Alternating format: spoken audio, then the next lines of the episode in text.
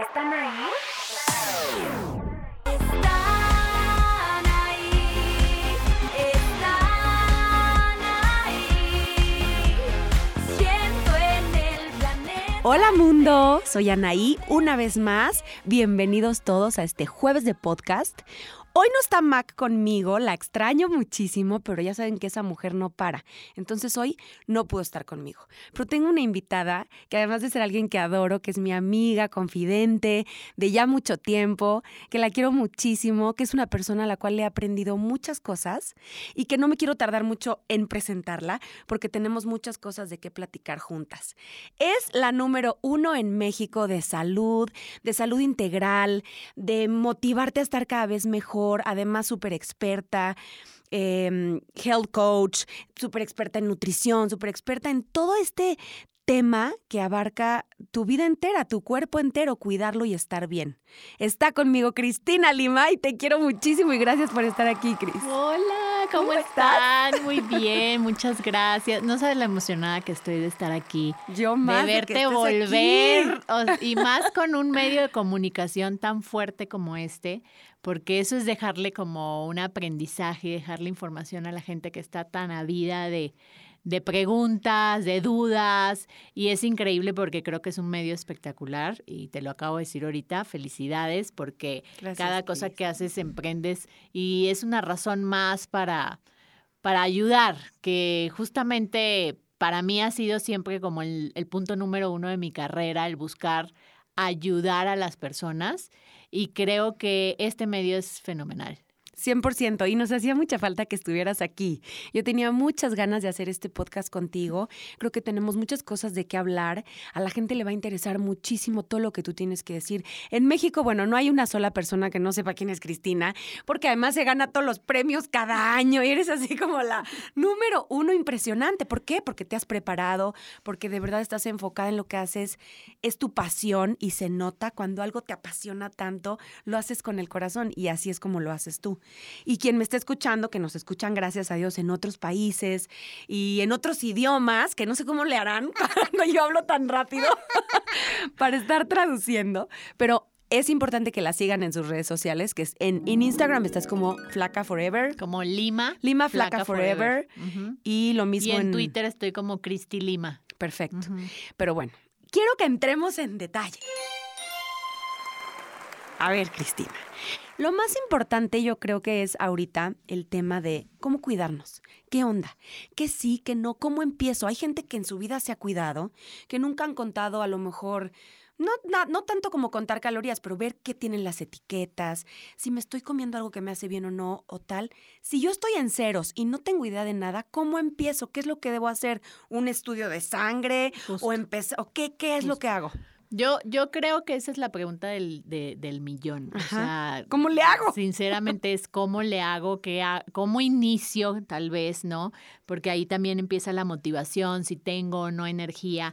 Pero ahí está la respuesta. Si yo realmente me doy cuenta que soy una persona que me cuesta tanto levantarme para iniciar el hábito del ejercicio, o que me cuesta demasiado empezar a cuidar mi alimentación porque soy adicta al azúcar o porque muero de la ansiedad durante todo el día, ahí está la respuesta. Ahí es donde debemos de preguntarnos qué está pasando. ¿Por qué no tengo energía? Definitivamente, si no tengo energía para levantarme, hay algo que hoy clasifico yo como la enfermedad del siglo y es la fatiga adrenal. Ujú. Entonces, ahí justamente la gente no se ha dado cuenta que la fatiga adrenal es lo que clasifica ahorita a las personas que definitivamente dicen no puedo hacer nada. No me puedo mover, no me puedo parar. Porque Sí. la fatiga adrenal ya no es solamente la fatiga muscular, o sea, lo que sientes este, en el cuerpo, sino ya es la fatiga mental, la parte emoción de cómo funciona tu cerebro. Entonces, ya mucha gente entra en esta clasificación y la pregunta que me hace se responde en que la evaluación debe ser personalizada. Exacto. Y creo que la manera de iniciar siempre va a ser acercarse a un profesional de la salud que te pueda orientar. Sé que muchísima gente dice es que no tengo tiempo, ¿no? Pero lamentablemente ese no tengo tiempo tarde o temprano puede o sea, a través de una No, enfermedad. a ver, a ver, a ver, no, tú tienes tiempo para darle a tu vida, a tu cuerpo, a tu salud. Claro que tienes tiempo, sobre todo si quieres vivir muchos años, estar bien, no sé si para tus hijos, para ti, para tu esposo, para... No, o sea, tienes que, que- que tener motivaciones en la vida, tu familia, tu carrera, tu trabajo, tu bienestar, y tienes que darte ese tiempo para estar bien. Entonces yo llego contigo, la gente llega contigo y lo primero, yo, ah, yo sí les quiero decir esto, lo más padre con Cristina es que eso es personalizado. A ti nunca te va a dar una dieta que le dio al de al lado o al de enfrente. Es totalmente personalizado. ¿Qué necesitas tú? ¿Qué necesita tu cuerpo y qué no necesita tu cuerpo? Entonces, cuando llegan contigo, ¿qué les mandas a hacer? Estudios clínicos primero. Sí, justamente. Eh, hace como dos semanas estábamos en, pues yo tengo un equipo multidisciplinario de eh, médicos que trabajan con nosotros y hace poco alguien nos preguntaba, ¿cuáles son, qué tipo de dietas son las que más hacen, no? O cuáles son los casos más comunes. Y yo me tocó responder, no, es que ya no hacemos dietas, porque pues definitivamente nosotros ya lo que vemos son casos clínicos. Ya hoy la gente que se acerca con nosotros con problemas de peso ya no es la típica persona que está buscando una dieta para bajar de peso, ya es una persona que está tratando de encontrar resolver su estado de salud. Wow. O sea, que ya está enferma, que ya tiene un proceso inflamatorio y que esa es la razón y la causa de la por qué no baja Sí, de peso. va mucho más allá del, ay, quiero bajar tres kilos, eso es, quiero estar bien. Entonces, justamente eso le llamamos nutrición clínica y es donde abordamos a la persona en- en- integralmente, o sea, desde cómo piensa, desde qué siente, desde si ha pasado por, fíjate que bueno, tú y yo nos conocemos mucho por el aspecto de, de- de hablar muchísimo de fertilidad y de hormonas y de toda la alimentación necesaria en, embarazo y, y para poder tener un bebé sano. Y esta parte de las hormonas es algo que a mí me encanta y me apasiona, pero es justamente uno de los casos más, mm, digamos, crítico Sí. que estoy viendo hoy a la altura de, de trabajar en la salud, porque me doy cuenta que la gente no toma en cuenta eso. ¿Sabes? Entonces, o sea, dice, no, pues no bajo de peso porque como mucho. No, no, va-". no. Entonces, cuando les mandamos a hacer estudios, nos damos cuenta que hay una desvariación y un descontrol total a nivel hormonal. Y ahí entra hasta la hormona del cortisol, que es la hormona del estrés y que definitivamente es Sí, la todos la causa traemos. número uno. Y, pero que se puede controlar a través de la química de los alimentos y la gente no sabe. Entonces, de repente te sientes mal y empiezas a tener esta cuestión de depresión y entonces vas con algún médico y lo primero que te recetan es una pastilla y, y resolver la conducta de la depresión a través de un, un medicamento creo que es el error número uno que existe.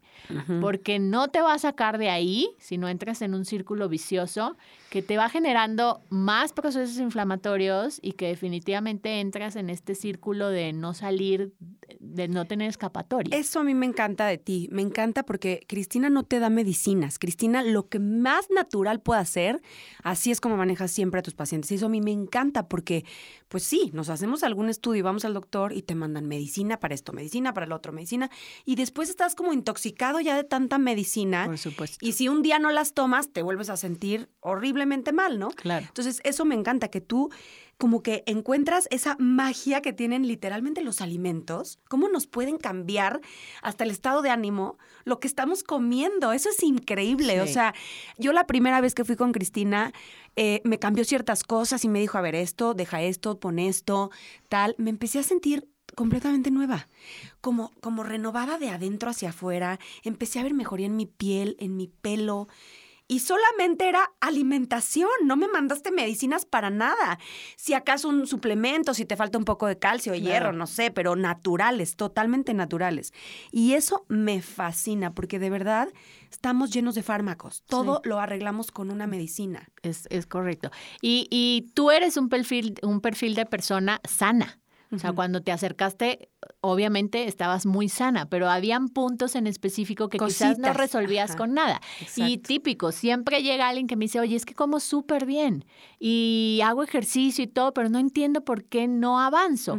Y ese no entiendo por qué no avanzo está en esa personalización. Está en estos estudios clínicos para evaluar cuáles son las deficiencias nutricionales que tiene esa persona, no solamente porque no las consuma en su día a día, sino que puede tener deficiencias genéticas de absorción. Exacto. Eso hoy lo, lo comprendo y lo entiendo después de estudiarlo muchos años, que particularmente eh, influye muchísimo ahorita en las mujeres que se quieren embarazar.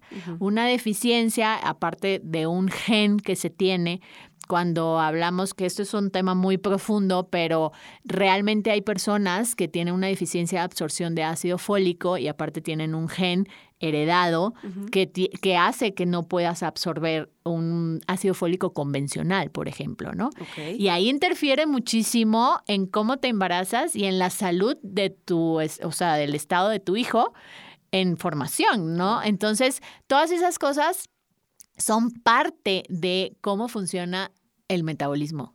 Qué impresión. Y hay mucha gente que no lo sabe. Entonces batalla mucho tiempo y, y hace miles de programas, por ejemplo, de asistencia para la reproducción y no pega y no pega, pero el ginecólogo te dice, todo está bien, tú estás bien, hay que seguirlo intentando. Pero no, o sea, si estás bien cuando te vemos por dentro, cuando vemos cómo están tus ovarios, cuando vemos cómo está todo y que ovulas muy bien y todo, pero realmente la calidad de tu ovulación tiene que ver con la calidad de, tu Eso. nutrición. ¿Cuántas mujeres no están ahorita pasando por el tema de no me puedo embarazar, no pega, Muchísimas. qué hago? Y es impresionante cómo ciertas cositas dentro de ti que el ginecólogo de pronto no ve, te hace un, un ultrasonido Sí, y te no dice, lo "Todo ve". está bien. Y, y este tipo de cosas, ¡pum!, te cambian, ¿no? O es sea, increíble. De verdad es increíble. Y puedes llegar a pensar, híjole, no puedo tener hijos o tengo algo. Y para nada. Y Son... ahí viene involucrada la parte emocional Claro. que empieza a lidiar con un factor que también interviene en el caso de reproducción. Y sí, y no es que el ginecólogo no lo vea porque el ginecólogo no sabe, no, es que esa parte, acuérdate que la medicina es, es multifactorial, Sí, entonces sí. obviamente yo siempre le digo, no es que el médico no sepa y no es que me meta con el médico general que medique, sino que creo que cada quien tiene su especialidad, definitivamente, no tendría una vida o sea, no tienes una vida para estudiar todas las especialidades médicas, No, esa es la no. realidad. Sí. Entonces, siento que aquel médico que se aproxima, que su equipo de apoyo sea multidisciplinario, siempre va a ser el que va a hacer una buena evaluación. 100%. Entonces, aquel ginecólogo que está cerca de alguna persona en la parte de nutrición clínica que pueda evaluar la calidad espermática del hombre, También, esa es otra parte también. importantísima Claro. que lo dejan de lado y sí, no lo siempre toman en cuenta. pensamos solo en la mujer, ¿no? Si no se puede, 100%. algo pasa con ella. Pero también hay que 100%. checar al esposo. Exactamente. Y entonces te das cuenta que la calidad espermática es menor porque le falta cierta parte nutricional y, y entonces también te das cuenta que la ovulación es poca por algún u otro factor y cambias cierta parte de la química de nutrición, empiezas a absorber los nutrientes como debes, empiezas a tener una digestión extraordinaria con un microbioma que envía la señalización ideal del funcionamiento en el cuerpo y de la noche a la mañana pega aquello que habías intentado por mucho tiempo, ¿no? Sí. Entonces te das cuenta que, que sí, o sea, definitivamente no es magia, es la realidad. O sea, la nutrición es un 99% Sí, de, de lo que es una definitivamente, persona. definitivamente. Cuando estás, cuando estás, cuando comes bien, cuando llevas un estilo de vida saludable, te sientes tan bien que el día que a lo mejor te sales un poco, porque bueno, tuviste que ir a una cena y no vas a llegar a casa de todo el mundo diciéndoles, oigan, no, esto no, Claro. ya sabes, porque tampoco podemos ir, ¿no? Sí, sí, este, diciéndole a todo el mundo. Hay veces, a mí me ha pasado que pues llego a una cena o cualquier cosa y digo, "¡Ah! Dios mío, esto no, ya sabes, o esta combinación no, sobre Sí. todo. Pero bueno, pues no pasa nada y al día siguiente vuelves al camino y tal. Pero ese día, ¿cómo te sientes mal? ¿Cómo te cambia? Claro. Te, te, te, te sientes toda rara y te inflamas, te, te cambia muchísimo. De verdad, es, es lo que decíamos ya en, en varios podcasts, lo hemos mencionado, es un estilo de vida, el cual tienes que tomar, abrazar y hacerlo tuyo, para que realmente así de bien como te sientes cuando estás en un régimen, por decirlo así, te sientas toda tu vida, ¿no? Vamos a hacer una pausita rapidísima, porque no está Mac para corretearme con el tiempo, pero ya me pasé. y ahorita vamos a seguir hablando con Cris Lima. ¿Están ahí? Tengo mil cosas que compartir contigo. Te espero. anbayanaí.com Siento en el planeta. Ya regresamos, Cris.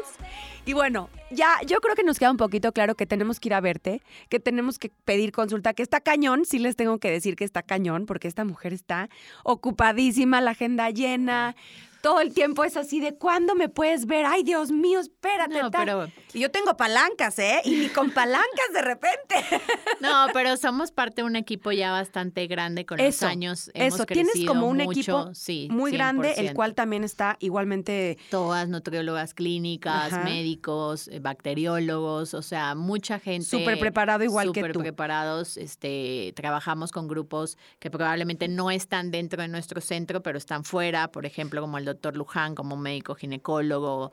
Este, o sea, tenemos un equipo multidisciplinario desde psiquiatras que están 100% enfocados en la parte de nutrición, o sea, cómo resolver trastornos depresivos a través de la alimentación. Sí, la verdad tenemos un equipo muy grande, este, y, y sí, o sea, y no importa que sea conmigo, o sea, lo que me interesa es dejar el mensaje a la gente de la respuesta que tú me, me- o sea, la pregunta Sí, que tú me hiciste sí. en dónde, cómo debo de empezar. Entonces, ese dónde debo de empezar es encontrar una persona calificada que maneje la salud de una manera integrativa. 100%. Definitivamente, no o sea, no aislado, no dejar pasar más tiempo. Después lo hago, no, es ahorita. ¿no? Y sí, definitivamente llegar siempre con estudios clínicos, este, que son como, digamos, tu primera cara, porque realmente también los estudios clínicos, ahorita actualmente estudios de sangre, pues tienen, o sea, hay que saberlos leer. Claro. Porque hay muchos estudios que no te dicen absolutamente nada y el problema ahí está, ¿no? Entonces es esta parte multidisciplinaria de poder diagnosticar a través de los síntomas que tiene la persona con también un resultado de estudio de sangre y después evaluar basado en esas cosas, qué otros estudios más personalizados se, se pueden hacer, que ahí es donde entra lo que me, me decías, ¿no? Estudios de intolerancias alimenticias, estudio de metales pesados, que hoy es una de las toxinas más grandes. El saber cuánto mercurio, esa también es una de las razones de infertilidad actualmente, la cantidad de mercurio que se tiene. ¿no? No solamente por lo que consumes, sino por lo que respira, lo que te pones en la piel, o sea, todo. Interfiere muchísimo en la parte hormonal, entonces estudios de metales pesados, estudios genéticos, como te decía, para determinar niveles de absorción, si así naciste, si así tienes esa deficiencia, cómo la vas a compensar. Todas esas cosas hay, o sea, paneles gigantescos de evaluación, ¿no? Entonces, definitivamente sí, sí, sí tiene que ser integrativo. Porque cuando solamente decidimos, ok, hoy voy a empezar y empezar es solamente empezar una dieta, y a los tres días ya la a los- rompiste. ya la rompiste. ya, o sea, no definitivamente ya, ya, ya la rompiste. Oye, Cris, ¿no? a ver otra cosa. Tú eres mamá igual que yo y tienes un bebecito hermoso. Y eh, en este, bueno, en esta, digo, nueva etapa, porque pues sí, somos mamás recientes. Sí. ¿En qué momento, obviamente me queda claro que desde que tu bebé está, desde el día que te enteraste que estabas embarazada, empezó también esto a ser parte de su vida, ¿no? Claro. y tienes un bebé súper sano, que lo alimentas con lo mejor, que no le das este azúcar y cosas así negativas y tal. Pero lo hemos tocado aquí y a mí me interesa mucho preguntarte a ti, que eres la experta, ¿cómo le haces ahora que baby empieza a ir a fiestas o que empieza a tener el pastelito de acá o de allá? ¿Cómo le haces? Porque yo de verdad trato por todos los medios y así, pero el otro día, que fue su cumpleaños, fue un pastelito muy chiquito, solo la familia, los abuelos, los primos y los papás. Y en eso volteo y me encuentro a mi esposo dándole un chocolate. Pero, o sea, y entonces yo volteo y le digo, ¿qué estás haciendo? ¿Sabes? Y me dice, es su cumpleaños, ¿estás loca? ¿No le voy a dar uno en su cumpleaños? Y también como que dije, híjole, sí. O sea, ¿qué le digo? También ni modo que me ponga como loca, pero yo trato de que todo sea cacao y las, Claro. nuestras galletas de flor de lis que la amamos y que es un amor de mujer y que están endulzadas con dátil, ¿no? Sí. Y cosas así, pero de pronto volteo y digo, pues ni modo que lo amarre o que no vaya a casa de- del amigo, ¿qué hago? Por supuesto. Mira, esa pregunta me la O sea, hacen ¿qué hago? todos los días. Eh, y, y puedo sonar muy egocentrista, la verdad, o puedo sonar muy, no sé, la palabra es otra, pero no la voy a decir. este, pero mira, yo desde que nació Rogelio, Rogelio cumple el 30 de este mes dos años, mi hijo nunca ha probado el azúcar. Wow. Nunca. Eh, ¿Cómo lo he hecho? O sea, en casa no, he- no hay, obviamente. Creo Sí, que es no, en parte mi del casa tampoco. O sea, en mi casa, pues y no bueno, hay, también va a cumplir dos. O sea, es que Manu ya cumplió tres. Ya no crees que se deja. Ahí va, ahí es, va. No, mamá, yo no quiero. Exacto. Entonces, yo creo que ahí va. Yo no he llegado a eso, Ajá. ¿no? Entonces, de, desde que nació a hoy, puedo asegurarte y jurarte que mi hijo no ha probado lo llamado Perfecto. azúcar. En paleta, en- no, no lo ha probado porque yo ni lo uso en mi casa, ni cocinamos con eso, no somos postreros, no somos estar haciendo de que el pan, del quequito, o sea, no somos de hacer nada de eso. Ese es el factor número uno. El número dos es que tengo un marido que es, yo creo que peor que yo. Sí, no, no, quizás, no, de está cañón. disciplinado Sí, sí, y sí. de y de conciencia. Entonces, pues ahí él jamás se mete conmigo y jamás le ofrece a mi hijo nada de eso, porque aparte no está en la alimentación de él. Exacto. Este, yo te podría decir que yo soy un poquito más ansiosa en ese sentido, o sea, yo probablemente, o sea, si me hacen un pastel vegano con dátil y la no sé qué, puedo probarlo. Claro. Él no, porque no le gusta el dulce. Entonces, en esa parte creo que también es algo que me ha ayudado. No, claro, es un mega plus. Exactamente. No, Ahora, aquí hay bronca porque a mí me encanta el dulce, o sea, no el dulce feo, sino, ya sabes, las Sí, sí, galletitas de sí, flor de lis. sí, o el no sé qué, o sea, busco la, la- la alternativa sana, pero claro que todas las tardes quiero algo dulce. exacto. Entonces, híjole, ¿cómo le hago? Entonces, por ejemplo, hace una semana justamente que Flor de Lis me mandó una muestra, eh, la, una, la primera muestra que sacó de eh, azúcar, em, galletas sin ni azúcar de coco, ni a- porque sabe que yo soy Sí. Eh, eh, o sea, enegui- ene- enegui- enemiga 100% de lo que supuestamente dicen sano, pero pues al final No es. azúcar. Sí. Este, y mandó, me mandó una de dátil. Y es, yo se la di a mi hijo y mira, encantado de la vida, se la comió. Yo me le, me le quedé viendo y dije, ah, padrísimo. Pero hasta ahí, o sea, no creas que es que se come y dice más. O sea, puede probarlo y dejarlo. También es eso, tienes acostumbrado así su paladar Es hasta su el día de hoy. Y lo que yo he experimentado hasta el día de hoy, y te pongo de ejemplo, hace dos días le dio una mini tos seca, sin referencia de ningún resfriado. Y dije, voy a intentar, porque yo le doy chaga, que es un adaptógeno, este, juntado con, con, con otras cositas ahí. Y muy bien, pero voy a intentar darle, eh, quería hacerle un té. Eh, Y le hice literal limón, jengibre con una miel. eh, de abeja, ¿no? Como de abeja, todo. O sea, tú lo probabas y sabía a, limonada así endulzada, Rico. deliciosa, o sea, deliciosa. Se lo di y no hubo manera de Dios que la tomara. Sí, está súper acostumbrado. Y, o sea, y él era agua, agua. Y yo le decía, mi amor, es agua, o sea, tómala, de su mismo. Y entonces, agua, agua. Y no quería. O sea, solamente de ver el color que era mini transparente así Ajá. hacia lo naranjita Sí. de la miel, no quería. Y se lo daba. Yo dije, ¿se lo va a tomar? No. Ahora, esa es otra cosa. Mi hijo, desde que nació al día de hoy, jamás ha probado otra cosa que agua Claro. natural Sí, eso, y leche eso yo igual, con mi bebé agua, agua, agua, nada de refrescos, nada, nada. Pero Y esa es la cosa, creo mamá. que es el paladar, o Sí. sea, tiene educado el paladar a eso. Y lo de las fiestas, que Ajá. sí ya me empiezo a enfrentar y empiezo a decir, bueno, ¿qué será de, cómo le haré? Pues mira, a las piñatas ve como a los niños tirarse por los dulces y así, y él como que todavía no, Es que está ¿sabes? chiquito. Está chiquito, entonces como que todavía no hace referencia. El otro día en una piñata le dieron como una paleta y entonces se me, me- se me queda viendo así Oh. como si la puede agarrar o no, y, y yo jamás he dicho que no, o sea, no, no, jamás. Pero esa es su manera como de entenderse y se da así, yo agárrala y él la agarró y, como, y, o sea, no hace Como si por fuera un juguete. abrirla como si fuera un juguete, exacto, y la tira, no le da el más sentido al nada. Y no me ha tocado esta experiencia de que es que prueba el quequito, prueba el no sé qué, porque no. Ahora, yo siempre cargo con cosas. Sí. Siempre. O sea, yo siempre cargo en la lonchera. Claro, llévale que si algo la fruta, para que, que claro. si esto, y entonces haz de cuenta que de repente si él está viendo a la gente comer, yo le saco una fruta y él es el más feliz de la vida, no sé. Entonces, yo lo que estoy haciendo y, y mi respuesta a las personas que me preguntan eso es, o sea, mi responsabilidad está en educar. La decisión de tu hijo es su decisión. Mira eso qué bien.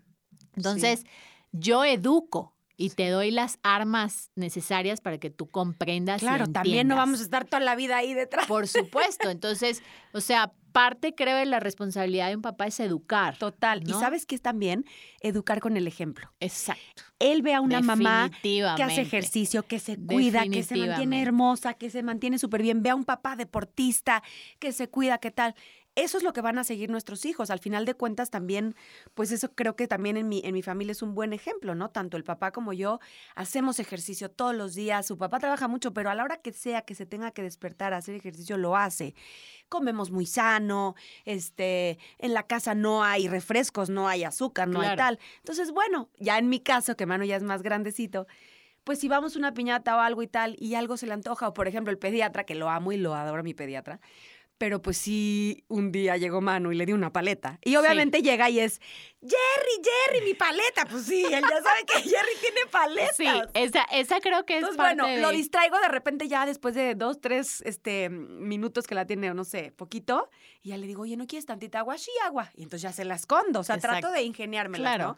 Pero claro, empiezan a crecer y empiezan a descubrir otras cosas. Y qué padre que en su casa estén viendo el ejemplo a seguir, porque tú no puedes decirle a tu hijo, oye, no comas chocolates, y que voltee y vea a su papá en el sillón tirado comiendo papas y chocolates. O sea, Es imposible. ¿cómo me dices que no lo haga? Yo creo que esa es la, la realmente lo que sucede en las casas en donde te preguntan cómo le haces con tu hijo. Yo no he podido. Pues sí. La pregunta Empieza sería. ¿qué haces tú en tu Claro, casa? ¿Por, por por qué tu hijo tiene esta iniciativa de comer el pan, no? De comer el pan dulce, de comer la chuchería, de comer... ¿Por qué? Porque definitivamente alguien se lo enseñó y ese alguien se lo enseñó tuvo que haber estado en tu casa. Definitivo. Y la otra es esta, esta cuestión que creo que mucha gente que nos está ah, escuchando va a decir, no, estas dos locas, qué horror. Sí, ¿no? O sea, Viejas locas de- amargadas. Qué horror, pobres hijos. Y no, y no es cierto, no es cierto porque tu hijo no conoce eso. Tu hijo conoció la paleta cuando el pediatra se la presentó por primera vez. O sea, si no la hubiera co- conocido ahí, ni se hubiera acordado de ella. Entonces, no hay sufrimiento a través de la educación. Sí, si no conoces algo, ¿por qué lo vas a extrañar? Exactamente. O sea, El otro día vi un eso- video en, en internet que me dio un coraje. Un bebito, yo creo que tendría siete meses, Cris. Lo tienen sentado así al bebito, dándole una bola de helado, helado, helado, o sea, de, de- Sí, Y el bebé, obviamente, pues con una excitación, ¿no? Porque imagínate lo que causa en su, por en su supuesto, en su paladar. en su paladar. Y lo veías como movía así sus manitas y los papás felices grabándolo, dándole un, un Como si fuera un helado. chiste. O sea, ¿qué daño le puede estar haciendo un bebé de siete meses?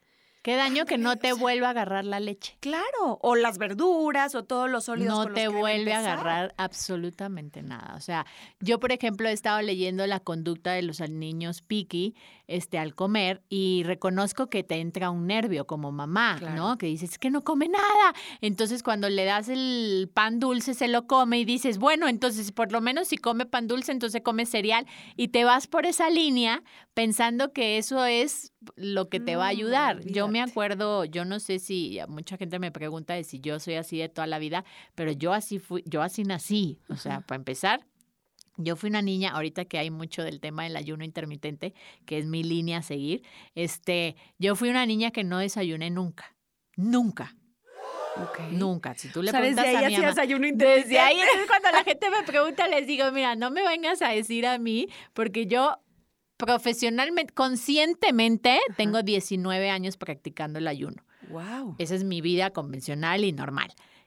Profesionalmente, tengo muchos años instruyéndolo a las personas que se me acercan como un estilo, como un hábito dentro de su vida. Y este, inconscientemente, les digo, tengo toda la vida, Toda la porque vida. yo nunca desayuné. Jamás. O sea, mi mamá me perseguía por toda la casa porque yo no desayunaba. Y se acercó una vez con un pediatra y yo- en algún momento estoy escribiendo un libro y espero en algún momento compartir fotos mías que cuando la gente la vea va a decir no puede ser posible. Ujú. Pero fue con un pediatra que decía es que estoy sumamente preocupada porque Cristina no come. ¿No? O sea, no come y no come y no come. Y el pediatra le dijo, nunca se va a morir de hambre. Claro. Nunca. O sea, como instinto natural del ser humano, ella se va a sentar a la mesa cuando ella tenga hambre. Déjala.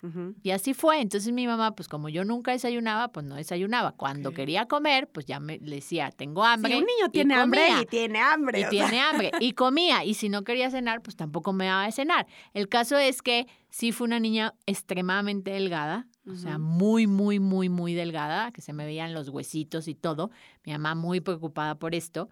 Este médico le decía, ella no se va a morir de hambre, déjala sola. Y viaja a Canadá y visita a otro especialista, porque ya estaba muy preocupada, y el especialista le dice, no, pues dale estas vitaminas. Y yo empiezo a tomar esas vitaminas y mi metabolismo se transformó en otro y empiezo a engordar y engordar, engordar, engordar, Ay. engordar, engordar. Entonces, por eso son fotos que tengo, de- porque a veces Que mucha gente te dice, es que tú imaginamos". nunca en la vida vas batallado porque nunca has sido gordita. Ajá.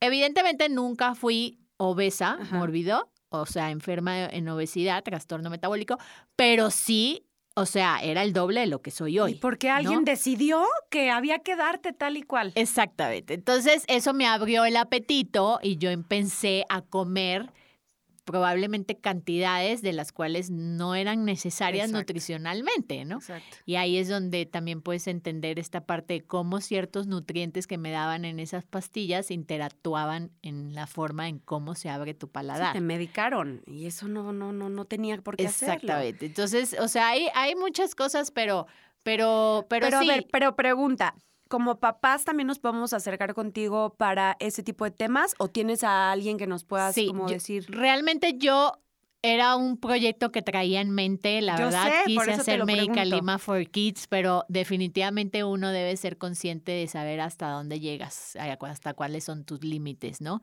Y sí, a pesar de tener un equipo multidisciplinario que se dedica a nutrición infantil también, este, tuve que tomar la decisión de decir o una cosa a la otra, ¿no? Porque aparte soy una mamá muy presente. Sí. Y el tiempo ya no es el mismo. Y yo, la verdad, cambiar, este, seguir como creciendo y creciendo y creciendo y creciendo. Eh, descuidar un poco el descuidar tiempo. un poco mi o sea, mi hijo no, eh, no estaba en mis planes. Entonces, bueno, decidí hacer un lado, pero trabajamos con gente como, por ejemplo, este, la doctora Maffer, gastropedia. Ay, Maffer, que Maffer ya, ya, ya quedé con ella que vamos a hacer un podcast. por favor. Qué o bárbara, sea, también está no, cañona. No, la, la Sí, amo con Maffer. Y Maffer está dedicada pasión. a los bebés, a los niños, ¿no? Entonces, este, mm, aparte de ser mi amiga, o sea, es impresionante porque lo que hacemos es este trabajo de familia. Sí. Me encanta cuando me ¿Cómo es dices que cuando la familia llegue, Maffer Gastro. gastropedia. Gastropedia, para que la sigan. Increíble. Me encanta porque cuando me dice, cuando viene la familia de tu consultorio, Sí. para mí es mucho más fácil porque Claro. ya vienen educados. Claro. O sea, ya es el papá y la mamá Ya en un hábito.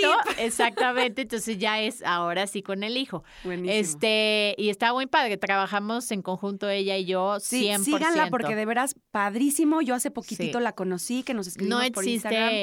Pues yo te diría que en. Latinoamérica no existe nadie con, No, buenísima y además es un amor de mujer. Pronto vamos a hacer un podcast con toda la juntas. información que maneja para nutrición Sí, de veras infantil. que sí. Bueno, a ver, vamos a hacer otra pausita, porque ahorita que regresemos, quiero justo preguntarte de este tema que además sé que ahorita te está apasionando muchísimo, aunque ya me dijiste que durante toda tu vida, pero quiero preguntarte del ayuno intermitente. Creo que es algo que ahorita todos queremos entender, no nos tardamos nada. ¿Están ahí? ¿Ya entraste? Anvayanaí.com. Te espero. Ya regresamos. A ver, cuéntame, porque yo la verdad ahí sí no le entiendo nada y seguramente muchas personas como yo al ayuno intermitente no sé cómo va. Cuéntame, ¿de qué va? Bueno, el ayuno es que es, es como todo, ¿no? Yo siento que cuando ya sale la evidencia científica de algo, es cuando la gente empieza a oír. sí, ahorita tema, oyes por ¿no? todos lados, está de moda. Entonces, yo hablé de esto en redes sociales más o menos hace como seis años. Y es increíble que, bueno, me tiraban no de loca, sino de psicópata. O sea, ya no era loca, No. sino psicópata. Porque claro, imagínate, si tú tienes toda la vida escuchando que necesitas desayunar. Cuando desayunar, la palabra es Romper un ayunar, ayuno, ¿no? des. ¿no? Entonces, este, romper el ayuno específicamente.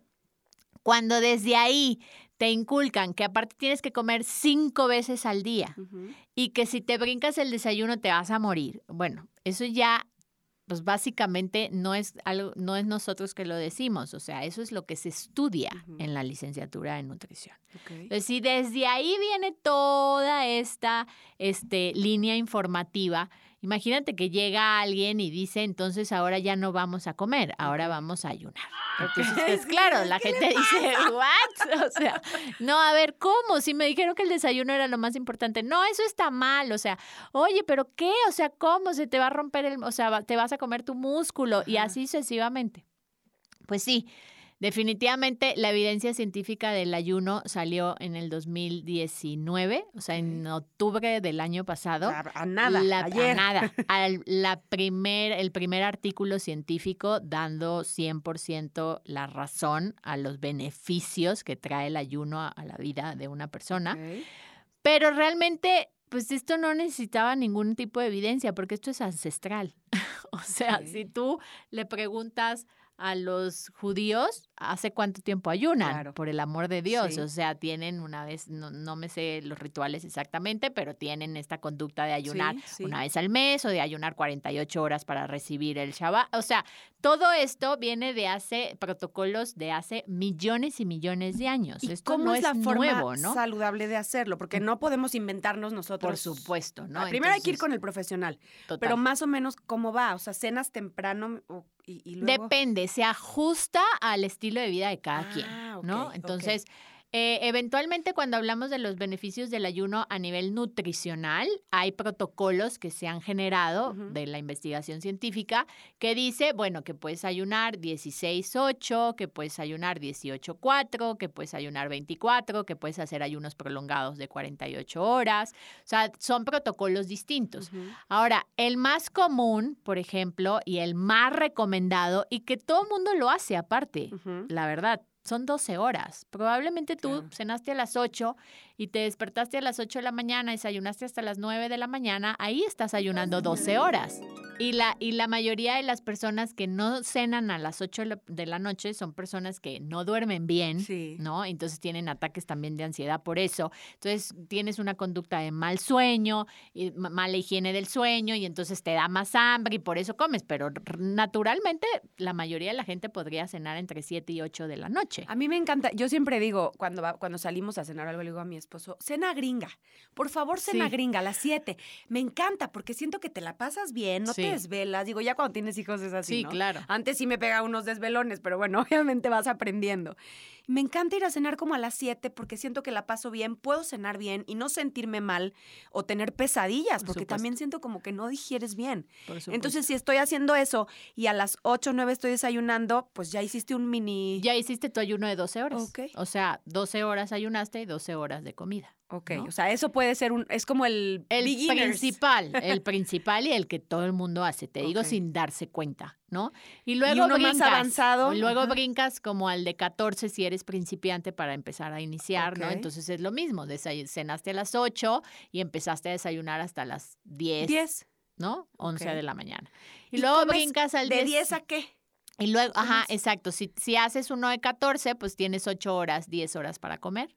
Y ahí obviamente comes saludable, Claro, balanceado. comes saludable, balanceado y puedes repartir tus cinco comidas que naturalmente anterior hacías en esa ventana de alimentación, Ok. ¿no? Ok. Pero ¿qué sucede? Lo que sucede es que mientras más ayunas, más cuerpos cetogénicos generas. Y los cuerpos cetogénicos, para no entrar en grandes este, explicaciones, realmente es un indicativo, es una, o sea, el cuerpo lo empieza a producir y lo que sucede es que tú empiezas a generar energía consumiendo tu propia grasa.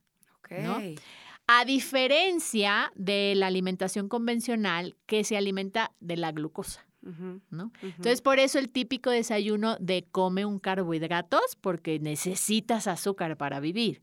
Pues eso obviamente ya no es real. O sea, nunca fue real, ¿no? Pero ahora la evidencia obviamente tiene ya este, muy, muy explicado la química, que esa es la parte importante de, de la nutrición. Entonces, ya no necesitas la glucosa, sino que puedes vivir de la pura grasa. ok. Entonces, al generar estos cuerpos cetogénicos, tu cuerpo empieza a buscar tu propia grasa para mantenerse. Te iba, te iba a preguntar ahorita si embarazadas lo pueden hacer. Yo tengo sea, muchos años de, de ayunar y el, cuando estaba embarazada ayuné. Es muy importante esto que te estoy diciendo. Yo podría ayunar más siempre y cuando introduzca al cuerpo la cantidad de nutrientes necesarios que necesito en un día. En ese tiempo que en puedes ese comer. tiempo, exactamente. Eso era por lo que te quería explicar de los cuerpos cetogénicos. Se te quita el hambre. Ok. Entonces ahí es un alma de doble filo. claro. Porque tengo mucha gente ayunando que me dice, es que ya no como. Porque ya, o sea, no Ya me no entra. No, ojo, eso no puede pasar. No, no. Porque no. ahí empiezas a entrar en un cuerpo. Y mucho sea, en menos des- embarazada. Estás, estás Exactamente. alimentando un ser humano Por dentro de supuesto. ti. Entonces ahí ya entras en una conducta de desnutrición Ok. y no es favorable, ¿no? No. Entonces, este, pero bueno, ya haces 14. El que sigue es 16, que es, eh, digamos, el más recomendable. Eh, comes, ayunas 16 horas, comes en periodos de 8 horas. Pero te digo, tengo más de 10, voy a hacer Sí, 20 ya, tú años eres, tú eres una ayunando. pro ya en, En- eso. Obviamente mi cuerpo así funciona, o sea, yo tengo cuerpos cetogénicos constantes generando cetosis que hacen que yo necesite solamente grasa de mi propio cuerpo y no estarme alimentando de glucosa. Funciona muy distinto y obviamente entras en este, o sea, en esta parte que le llamamos adaptación. ¿No? Yo no voy a meter a una mujer embarazada apenas en un proceso de jamás. adaptación. es como te dicen, ¿no? oye, nunca he hecho ejercicio y estoy embarazada y estoy viendo tu página. A mí me ponen, quiero hacer esos ejercicios No. que tú haces. Pues no, mi reina, espérate, no es el momento de empezar. Esos ejercicios que yo les subo es porque yo he hecho ejercicio toda mi vida y son ejercicios adecuados porque son de bajo impacto y Claro. pesitas chiquitas y tal, pero no es el momento de empezar. Pero eso que acabas de decir es la descripción exacta. Claro. Cuando hay muchas eh, gente en, lo- en las redes sociales y demás embarazadas haciendo ejerci- ejercicios súper acá y la, la, la, y la gente empieza, no, entonces sí puedo hacer ejercicio embarazada. No, no, no, no es, a ver, o sea, son hábitos que tienes en tu vida Exacto. que ya tu cuerpo funciona así. O sea, ya tu cuerpo sabe que estás liberando adrenalina, ya tu cuerpo sabe que estás liberando endorfinas, ya tu cuerpo sabe. O sea, entonces también entran. a- y ya lo necesitas. Por supuesto, entonces lo necesitas. y entonces ya lo empiezas a hacer. Pero una Sí. persona que nunca lo ha hecho empieza a hacerlo y ahí empieza que se sienten mal, que se desgarran, que tienen un dolor muscular, ¿no? O sea, muchas cosas y factores que Y, interfieren. y- y como les digo, tienes un bebito adentro, o sea, tienes que darle todo lo mejor a él. Tu cuerpo es su casa, ahorita tu cuerpo está prestado, no es tuyo, es de él o de ella, ¿no? Y yo también otra cosa que les digo, muchas veces eh, lo que, lo que subo en mi página y lo que comparto y tal, si no estás embarazada también puedes empezar así, porque está Sí, leve, porque claro. no. Entonces empieza así y tal, pero sí, en el momento que estás embarazada no es momento, según yo, tú me dirás estoy mal, de cambiar por completo algo. Oye, nunca he hecho yoga, voy a hacer yoga, me voy a parar Sí. de manos. No, espérate. Terminando o antes de estar embarazada empieza, ¿no? Claro. Y otra cosa que yo te quiero preguntar, Cris, porque esto me parece un poquito que va de la mano, no sé. ¿Qué onda con las dietas como keto y estas dietas que es como, creo que es pura como grasa Sí, y... grasas y proteínas. ¿Y qué opinas tú de esa dieta? ¿También, también la, la recomiendas a tus pacientes? Sí, en caso de que la persona realmente necesite eso, como te digo. O sea, si tú estás hablando, por ejemplo, de este, enfermedades inflamatorias, en donde estamos hablando de la parte celular del cuerpo, este, y, eh, hay, eh, y se está generando cierto proceso inflamatorio y demás, hay cierto tipo de dietas bajas en carbohidrato o cero carbohidratos que ayudan en el proceso de regeneración eh, espectacularmente como lo hace el ayuno. Ok. Y ¿No? no. es necesariamente esto que vemos en las fotos que comen tocino, carne, No, huevo, no, eh, no, no, mantequilla. no, No, no, Yo veo eso nada y que digo, ver. ¡qué horror! No, nada que ver. Es yo que no podría. fíjate en dónde está la moda de keto. Eh, Lo escuché, en- yo hice una conferencia y cuando terminó la conferencia, una chavita se me acercó y me dijo, ¿cómo no va a funcionar aquello que te deja comer todo lo que algún día te prohibieron? Por eso es la moda del keto. Ok. ¿Estás de acuerdo? Sí, porque ves Porque- tocino, carne, mantequilla. Todo lo que en tu vida algún día te dijeron que no podías comer, Sí. en esa dieta lo puedes comer. Entonces, ¿cómo no va a funcionar y cómo no se va a volver una moda? O sea, ¿no? Es, co- es como todo, todo, todo tiene su profundidad. ¿no? Todo tiene su verdad, su verdad. Y la realidad es que no. O sea, hacer un sistema de alimentación cetogénica sana no tiene nada que ver con eso, Y ¿no? tiene que Sí ser tiene que ver personalizado. Con carne, sí, pero pues carne grass-feed. Claro. ¿no? Porque si no, ahí te encargo cómo va este el ácido, cómo metabolizas y la esas cantidad carnes, de ¿no? hormona que puede tener, ¿no? Y- Exactamente, sí. ¿no? Y entonces, sí puedes comer tocino, pero no es el tocino que venden en el supermercado. Exacto. Y es súper difícil de conseguir, porque ese es el tocino artesanal que viene cortado literal del animal. Este, todos los tocinos del supermercado, todos, todos tienen azúcar y petrolatos, o sea, no, todos. Entonces, o sea, no es tan sencillo, Sí. ¿sabes? La otra, todo mundo piensa que puedes entrar en cetosis y que solamente es carne, eh, tocino y gras y margarina y todos estos tipos de cosas. No es cierto. Un vegano, vegetariano, puede entrar en cetosis fácilmente también. Obviamente, pues no hay granos, ¿no? No hay este, pues el arroz, hay ciertas leguminosas que tampoco entran. Muchas de estas cosas es más complicado, pero se hace fácilmente. Oye, y una pregunta, Cris, sin llegar a lo mejor a este tipo ya de cosas como muy específicas, Sí. ¿no? Gente que a lo mejor dice, bueno, yo no estoy en tal dieta o tal dieta, pero a lo mejor yo he oído, he oído y he visto mucho que hay gente que le baja demasiado a los carbohidratos, nunca te come un- carbohidrato. Y existe esta como, no sé, leyenda urbana de que el día que te comes un pedazo de arroz, Rebotas. rebotas. ¿Eso es verdad? Si dejas de comer por completo, no sé, carbohidratos. ¿tu cuerpo el día que lo recibe lo guarda o qué Ahí, pasa? ahí justamente iba a hablar cuando estábamos hablando de la keto. Cuando me, me hiciste la pregunta de que si lo hago y que si lo recomiendo y no. Ajá. La realidad es que yo recomiendo una alimentación sana. Balanceada. Entonces, la alimentación sana para mí es una keto bien llevada. Es un vegetarianismo bien llevado, es un veganismo bien llevado, es una alimentación equilibrada bien llevada, que eso es lo que la gente no hace. ¿no? No hace desde el como iniciamos el programa, ¿no? Voy y replico la dieta baja en carbohidratos de mi amiga sin hacerme estudios, sin saber que esas son mis necesidades ni nada, ¿no? Y termino claudicando porque evidentemente cuando se me baja el azúcar, pues pienso que es la dieta y no tiene nada que ver con eso, ¿no?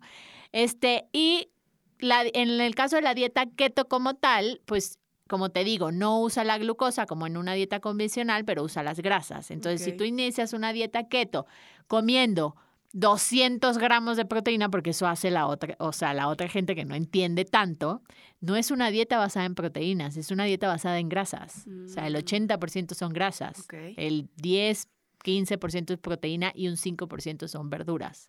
Mm. Entonces, va hacia las grasas. Si tú empiezas a comer más proteínas de las que necesitas, no entras en cetosis y sigues engordando igual. Entonces, no funciona No así. es así, Entonces, no es así. O sea, cada dieta tiene una filosofía estratégica de hacerlo bien, pero tiene que ser, la persona tiene que realmente cumplirlo como un estilo de vida. Si tú me preguntas a mí, Cristina, ¿la keto sí no? Te digo, sí, si es parte de tu estilo de vida, si así vas a comer toda la vida. Y si es para ti. A mí no me sirve, por supuesto, a mí no me sirve que tú decidas hoy que vas a hacer cetogénica seis meses y que termines tu cetosis en seis meses y empieces a comer. O sea, Sí, no, y ahora voy a porque hacer va a haber, pues evidentemente va a haber un rebote. No, y, sí, y te puede cambiar horriblemente Te el- cambia el metabolismo. Tanto es así que la mayoría de las mujeres en cetosis deja de arreglar cuando Ah, se hace mal. digas. Sí. No, es que de verdad, qué importante eso, qué importante el entender que cada dieta, cada cosa, no dieta, es, es un estilo de vida, pero tiene que estar personalizado. ¿Qué está bien para ti? Yo a lo mejor puedo llegar con Cristina y decirle, oye, Cris, quiero hacer tal dieta, pero no, no es para ti, mi no, reina. ni lo Tú necesitas. tienes que hacer esto y esto, porque es lo que tú necesitas, lo que tu cuerpo nos está pidiendo. Y eso a mí me encanta de Cris, que siempre te ve, te escucha, te analiza, te hace todos los estudios y te dice qué necesitas tú. No la amiga y la de al lado porque le funcionó a mi amiga y a mi tal. Claro. No, es lo que, lo que de verdad necesitas tú. Yo lo que les quiero decir es de verdad, bueno, la gente que está en México, obviamente todos sabemos perfecto, pues que podemos pedir una cita, una consulta y tal. Eh, de pronto algunas personas que estén en otro país, existe en tu clínica, a lo mejor Sí. pueden hacer... eh, No, tengo programas en Eso, línea programas que, en línea. que han sido exitosísimos. O sea, yo nunca había explorado en los programas yo en lo línea sé, pero quiero que todos se enteren quienes nos estén porque escuchando. para mí era muy impersonal. Y a mí la impersonalidad me causaba mucho conflicto. Y cuando me lo propusieron por primera vez, yo dije, la única manera que yo haga un programa en línea es que yo pueda personalizar. Y me dijeron, bueno, pues si tú tienes tiempo y lo puedes hacer así, pues es tu problema y nosotros pues armamos toda la plataforma y hacemos todo y órale va. Pues, Jamás me imaginé lo que me iba a meter. Pues imagínate, o sea, pues te entran 2.500 personas y tienes que personalizar cada una y atenderla tú a tú, porque te digo, es, o sea, la gente me reconoce por esta parte de nutrición clínica. Sí. Entonces, claro, te llegan unos casos que tú dices, Dios mío santo, nunca me imaginé. Pero lo hice y fue un éxito. Sí. Pero ya después de haberlo hecho la primera vez, pues entendí cómo era el proceso, cómo podía personalizarlo, cómo podía entablarlo. Y acabamos de hacer uno de ayuno intermitente que fue un éxito. Sí, O yo vi, yo vi. Fueron más de 6.300 Sí, personas alrededor del mundo.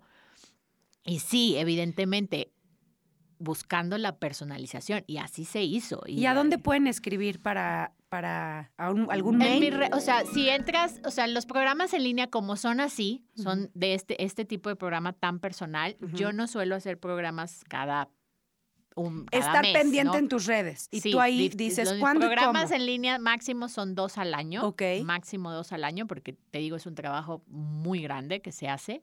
Este, pero en mis redes sociales, o sea, en Lima Ahí. Flaca Forever, en el Instagram, si va a salir un programa en línea, ahí, Ahí. ahí, inmediatamente. Y ahí estar súper pendientes porque también, la verdad es que eso es padrísimo, que subes muchísimos tips, Muchos. subes que sí, que no, de repente productos Y que nos retos engañan. también. Por ejemplo, he puesto retos de 21 días completamente gratis en las redes sociales donde la gente va siguiendo simplemente un cambio de alimentación, que eso es lo más padre. Y de ahí puedes arrancar. Totalmente, ¿no? Siempre, o sea, te fijas como solamente haciendo un cambio de, de alimentación que no está ni indicado de manera 100% personal en algunos casos, en todos da un, no- o sea, da efecto positivo. Claro, en todos, claro. ¿no? Cualquier cambiecito que empieces a hacer por ti, por tu salud, por tu bienestar, te va a traer resultados, Resultados maravillosos. El chiste es tener las ganas de empezar. Y nada de que el lunes, hoy señores, hoy es jueves, hoy empecemos. Exacto, sí, hoy, hoy empiezo buscando información. hoy- Exacto. que es, lo, es el tip que yo le doy a la gente. Lee, investiga, Infórmate. infórmate, pregunta una y otra vez, acércate con uno, si no te gustó ese, va y busca otro y todo. Pero no se conformen solamente con decir, ok, hoy voy a cambiar, entonces tengo que cambiar mi dieta, ¿no? Exacto. O sea, y mi dieta es dejo la... Podríamos empezar por dejar el azúcar, algo Eso sí. muy sencillo, Eso ¿no? sí. Todo el azúcar añadida en todos los productos, Eso sí en todo. lo-.